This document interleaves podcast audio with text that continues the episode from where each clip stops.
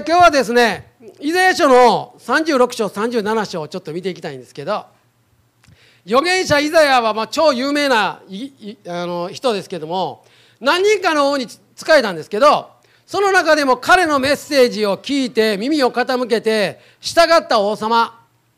それが今日この箇所に出てくるヒゼキヤ王ですね。この王様は祈りの人でした。そしてこの時代にだんだんとこうイザヤが予言したことが実現し始めてね国民もそのことを見てるわけですよね。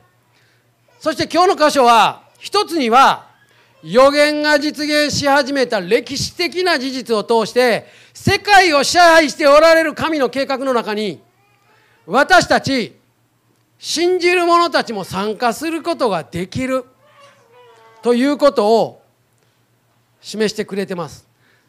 ですからね私たちは救われて一緒に集まるんですけど一緒に集まってるだけじゃなくて私たちが信仰を持って祈るということを通して神様が世界に実現される計画に私たちも参加することができるともうぶっ飛ぶような話ですけどそういうようなことがこの箇所に強烈に示されてるんですよ。もう一つはねヒゼキヤが遭遇した危機的な困難この中で彼がどのような態度をとったか。それは今の私たちにとって私たちクリスチャンにとって試練や戦いの中でどうしたらええねんっていうことを示してくれてるんですよね。だからぜひここを見ていきたいと思ったんですね。イザヤは紀元前の740年頃予言し始めましたけど今日の箇所は紀元前700 1年に起こった出来事です。もう超大国アッシリアその当時のねセナケブリが、えー、ラブシャケという将軍をエルサレムに使わしてエルサレムを攻撃してももう周り包囲するんですよ。そしてユダヤの王とか民の信仰もぐらぐら揺さぶるわけです。お前ら神様信じても無駄やでと。もう祈っても無駄やでと。もう何にもならんでと言ってきたわけですね。その時にヒゼキヤは神様に祈りました。ここにね最初このいわゆる敵私たちにとっては、まあ、サタンですけどそういうものが神の民に対してどのように迫ってくるのかという歴史的な出来事事実ですよねここ。ここから私たち学べることいっぱいあるんです。敵がねサタンが私たちの信仰をくじけさせて神から離れさせようとする時同じようなことを仕掛けてくるんですよね。第1番目にまず脅しです。36章の14節に書いてます。主はこう言っておられる。王はこう言っておられる。ヒゼキヤにごまかされるのはあれはお前たちを救い出すことができないからだと。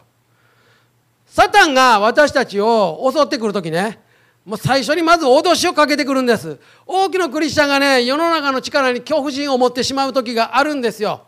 こんなエルサレムをねもう大軍で都営旗営にね取り囲まれてねこのアッシリア大帝国の前には何者も抵抗することができないともう無駄やと思わせるような脅しですよね。もう心が泣いちゃう。こういう予的な権力とか軍事力が神のために押し寄せてきた時にこんな自分のようなねこのちっちゃなクリスチャンにね一体何ができるんやと思っちゃうんですね。もうあかんと。何もしても無駄やと。思わされちゃう。そういう脅しですよね。2番目。不信仰への誘導です。16節にはヒゼキヤは主が必ず我々を救い出してくださる。この都は決してアッシリアの王の手に渡されることはないと言って、お前たちに主を信頼させようとするが、そうはさせないと。ヒゼキヤが、主は我々を救い出してくださると言っても、お前たちは、そそのかされないようにせよ。国々の神々は、それぞれ自分の国をアッシリアの王の手から救い出したであろうかと。これ事実なんですよ。他の国々はもう征服されちゃってね。他の国々の神々ももう亡きに等しい。お前たちそんな神様神様言ってるけどお前たちの神がなんぼのもんやねんと。そんな信じたってあかんやろと。信じても無駄やと。役に立たんと。かえってあの大変なことになるぞと。言って不信仰へいざなってくるわけですよね。無駄無駄信仰して一体何になんねんと。そんなもん何にもならんよと。いやかえって邪魔やろと言ってくるわけです。3番目。おいしい餌をぶら下げる。ヒゼキヤの言うこと聞くな。アッシリアの王がこう言っておられるからだ。私と輪を結び私に降伏せよ。そうすればお前たちは皆自分のブドウと自分のイチジクを食べ自分の井戸の水を飲めるようになる。その後私は来てお前たちの国と同じような国にお前たちを連れて行く。そこは穀物と新しいブドウ酒の地パンとブドウ畑の地である。うわもうこれ聞いただけでグラグラくんね。この見せかけの美味しい餌をこうね脅してで不信仰にいざなわれてほんでこう前にこう美味しいこう餌をぶら下げてくるよね。まあ結局これはね真っ赤な嘘なんですよ。アッシリアはこの民を奴隷にしようとしてるんですからね。しかしその企みは隠して誘ってくるんです。こっちの水は甘いぞと。ほれほれほれと。だからねここまで来るとねこの巧妙なサタンの罠にね騙されて嘘に騙されて信じてしまうものが多いんですよ。最初に脅しをかけて次に不信仰に誘い込みそしておいしい餌見せかけの嘘の生存の保証。衣食住とかね。いろいろな保証をちらつかせてね。神どころじゃない信仰どころじゃないまず生活が先やろうかと。言われるんよね。まあ、ようあるこんなことももうこのシャバに生きとったらねここ天国ちゃうからねお金稼いで生きていくだけでも大変やねもう奥さん奥さんは大変じゃないよ。奥さんは全然大変じゃないけど子供育てて生きていくだけでも大変やのにそこぐらぐら揺され揺さぶられたらねぐらっと来てもらうよね。でも神の真理はどう言ってるかというとまず神の国と神の義を求めよう。そうすればこれらあなたに必要な全てのもの生存の保障も何もかもそれに添えて与えられる加えて与えられる一緒に与えられるよと。天の父は何でもあなた方に必要なものを知っておられるからと。イエス様はおっしゃってます。だからこういうねサタンのやり方というのを私たち知っておいて見破らなきません。そういうのが来たらねほら来た来た来たあれやとな。これやなと。あれやなと。見破らないとねこんな美味しそうに見えるよねそれはね。そっちの方が。そして私たちがこのようなサタンの攻撃や誘惑に対してどのように打ち勝っていけばよいかという秘訣がねこの聖書箇所に示されてます。1番目サタンと議論しない。36章の21節見るとね人々は黙って彼に一言も答えなかった。彼に答えるなというのが王の命令だったからである。賢いねこの命令は。サタンと議論しない。そもそもね相手は聞く耳持ってないんよ。もう鼻から騙すつもりやねん。詐欺師と詐欺喋ったらあかんよ。絶対俺は騙されへん思って喋ったらもう絶対騙されるからね。もう最初から議論しない方がいいんです相手にしない。耳を貸さない。サタンが何を言っても右から左に受け流す。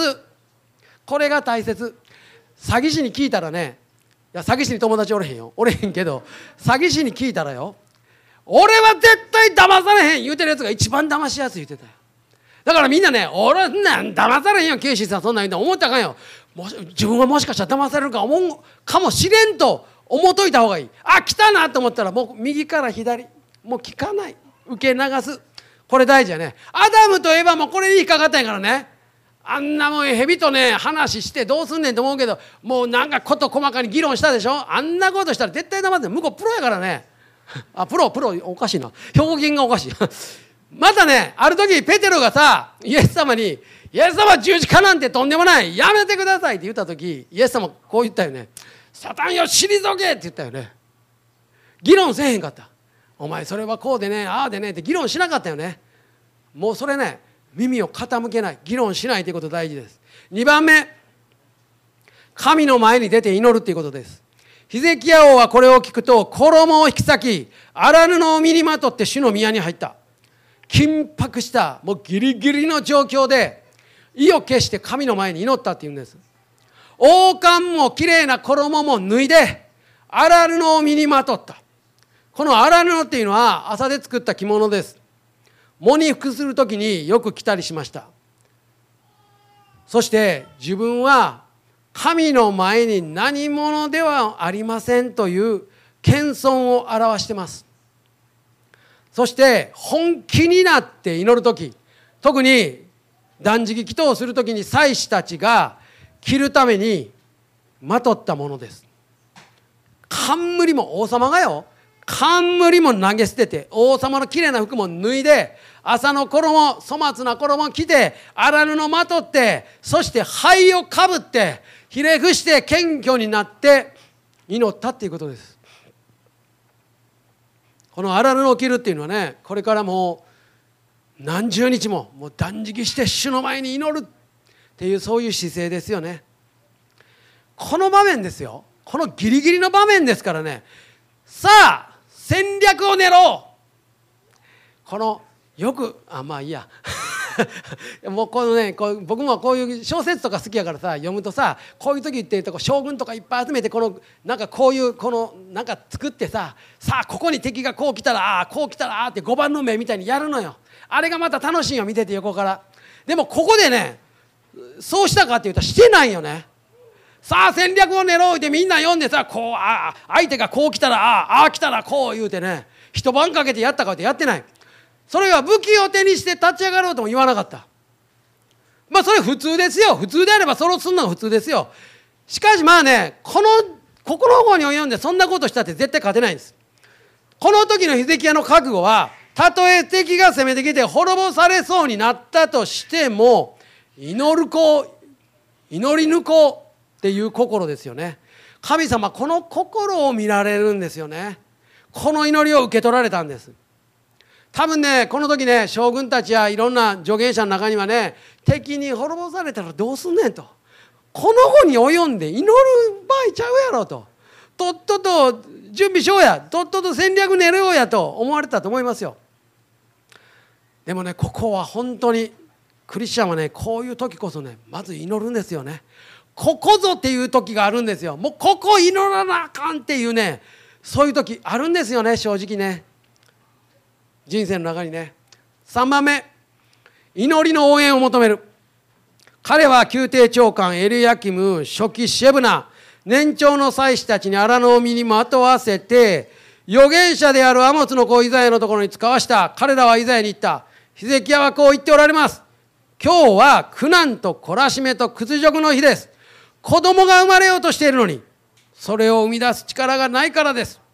おそらくあなたの神主はラブシャケの言葉を聞かれたことでしょう。彼の主君アッシリアの王が生ける神をそしるために彼を使わしたのです。あなたの神主はお聞きになったその言葉を咎められます。あなたはまだいる残りの者のために祈りの声を上げてください。本当に信頼できる信仰の仲間たちに祈りの応援を頼んだことは非常に大切なポイントです。ここでね少なくとも宮廷長官初期年長の祭司たちに同じように荒布をまとって祈ってくれ。そして預言者イザヤにも祈ってほしいと祈りの応援を求めたわけです。クリスチャンがねいろんな試練や問題に出くわす時にねヒゼキヤのように自分で祈ることはもちろん大事なんですけど祈りの応援を頼む。一緒に心を合わせて祈ってもらうことはものすごく大事です。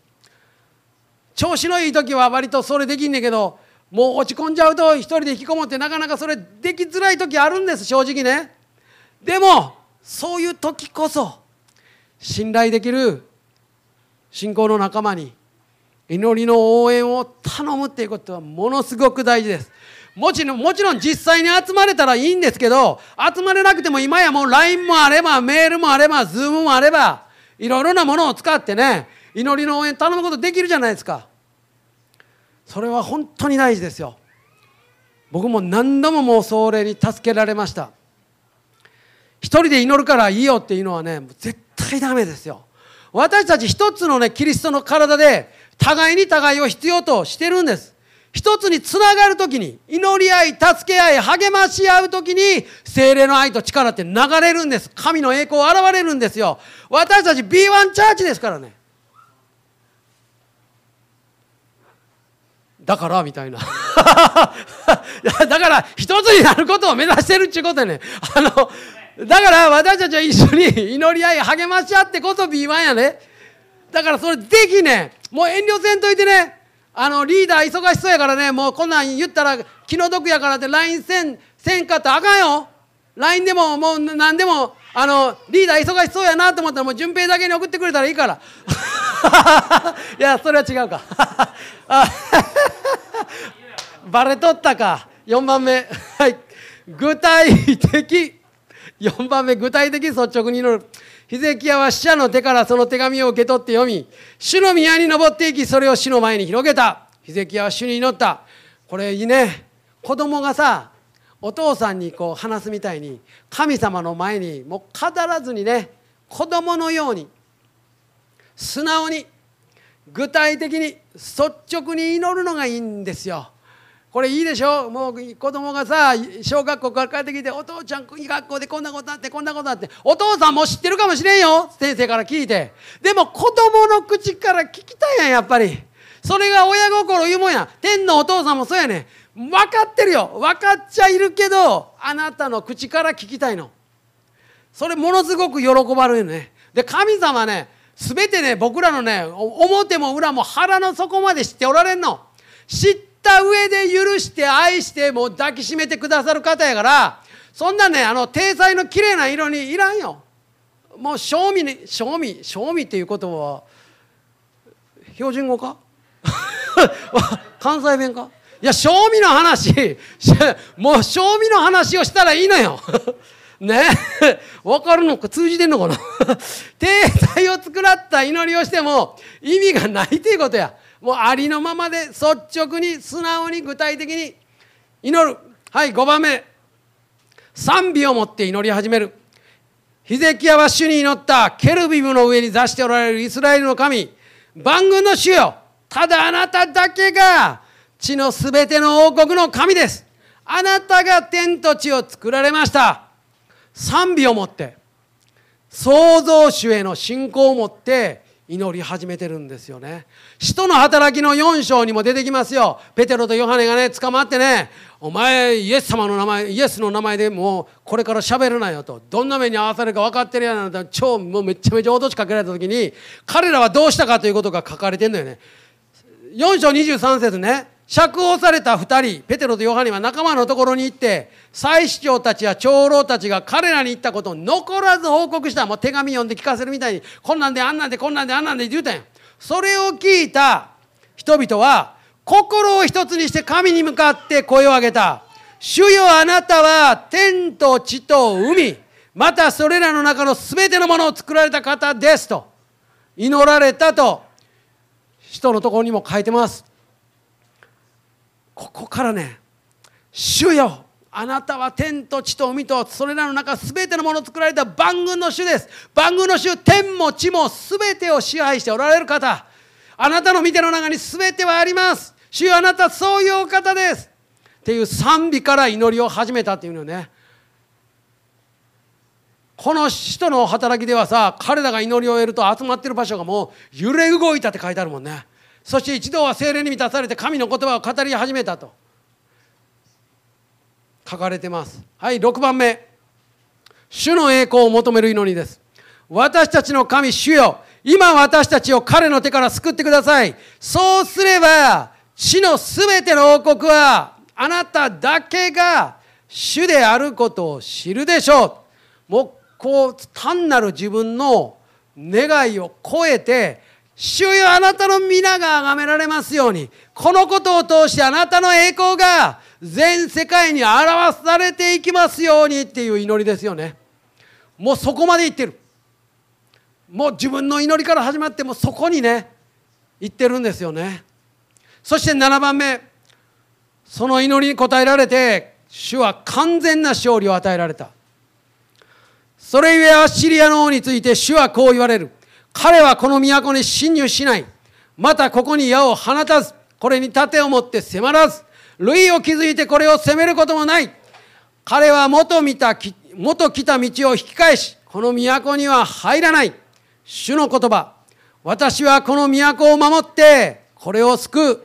私のために。私のしもべダビデのために。このヒゼキヤの祈りに応えられた神はまさに地を揺らす揺らがしたんですよ。預言者イザヤを通してねまず約束の言葉をくださった。神様ここでヒゼキヤが祈った以上のことを約束して実現してくださったんよ。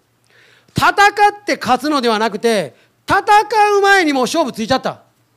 こんなことこんなこと誰が予想普通こう戦の世界ではねもう負け戦は大体ね夜遅うとか朝早うにねもう9週かけて勝つのがね織田信長以来もっと前か。もっと前からねもう大体鉄則やね。この時何にもしてないよ。何もせずに戦う前に勝っちゃった。すごいね。祈った以上のことよね。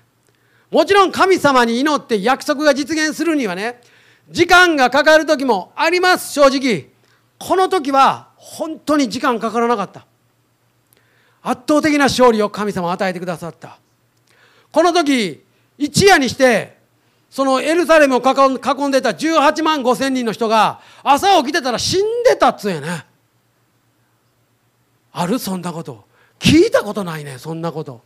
いまだかつて戦の映画僕好きやからさいろんな本読んだりするけどそんなん聞いたことないけどでもこの事実はねユダヤの歴史家ヨセフスもちゃんと書いてんのよ。これは疫病であったと彼は書いてる。さあ分からんよ。疫病やったかコロナやったか食中毒やったかなんか分からんけどとにかくどのような方法であると神様が完全な勝利を与えてくださったことには変わりない。すごいですよ。これ歴史の事実ですよ。そしてこの勝利に体験した神様のものすごい恵みを体験したヒゼキヤが神様に圧倒されて感極まって歌った歌がこの間の水曜日 BMS でやった詩篇の46編なんです。一部分出してください。ここです。これちょっとみんなで一緒に読んでみ読んでみようか。いきます。神は我らの酒どころまた力苦しむ時そこにある強き助け。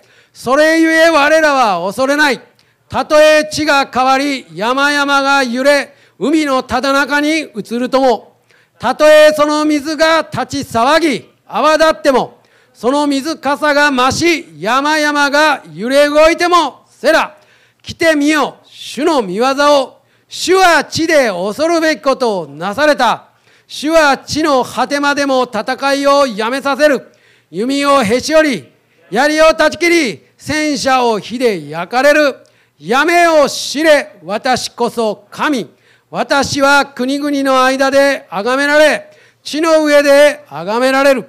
万軍の主は我らと共におられる。ヤコブの神は我らの砦である。セラ。発掘されたアッシリアの宮廷日誌があってそれはあのあの当時やからね粘土のこの筒の上にねくさび型の文字を書いて焼いたやつ。あれが発掘されて出てきた。そこにねこのことが書かれてるらしいよ。だからねこれフィクションじゃないのよ。漫画でもないのよ。事実なんよ。歴史の中にあった事実なんよ。それが今もあのイギリスのなんかブリティッシュミュージアムというところにまだ保管されてるらしいよ。嘘やと思ったら見に行く人はおらんやろうけど。らしい。すごいね。歴史の事実やいうことやね。すごい。だからこの祈りは歴史を動かした祈りになったということよ。今ね世界中がね疫病とか戦乱とか内乱とかいろんなことで大変でしょ？でもね皆さん自分のことをねあこんな私のようなこのちっぽけなクリスチャンがねイザヤが祈るんやったらともかくも私のようなちっぽけなクリスチャンが祈ってもなんて絶対思ったらあかんよ。神様の目から見たらイザヤだってそんなん大したことないよ。私が言うのもなんやけど私が言ったらあかんけど神様の目から見たらみんなちっぽけなもんやで。でもその祈りを神様待っておられるということやね。そして私たちはその神の計画に一緒に参加することができるということやね。だから今こそね私たちいよいよ一つにして心をね祈るべき時やね。この箇所から大いに励まされて学ばされていよいよ祈っていきましょうよね。この歴史をも動かされる神生きておられる神大きなことにおいても小さなことにおいてもまた私たちのね個人のね生活のこんなちっちゃなと思えることにおいてもね神様ものすごく興味持って答えてくださる方やからね。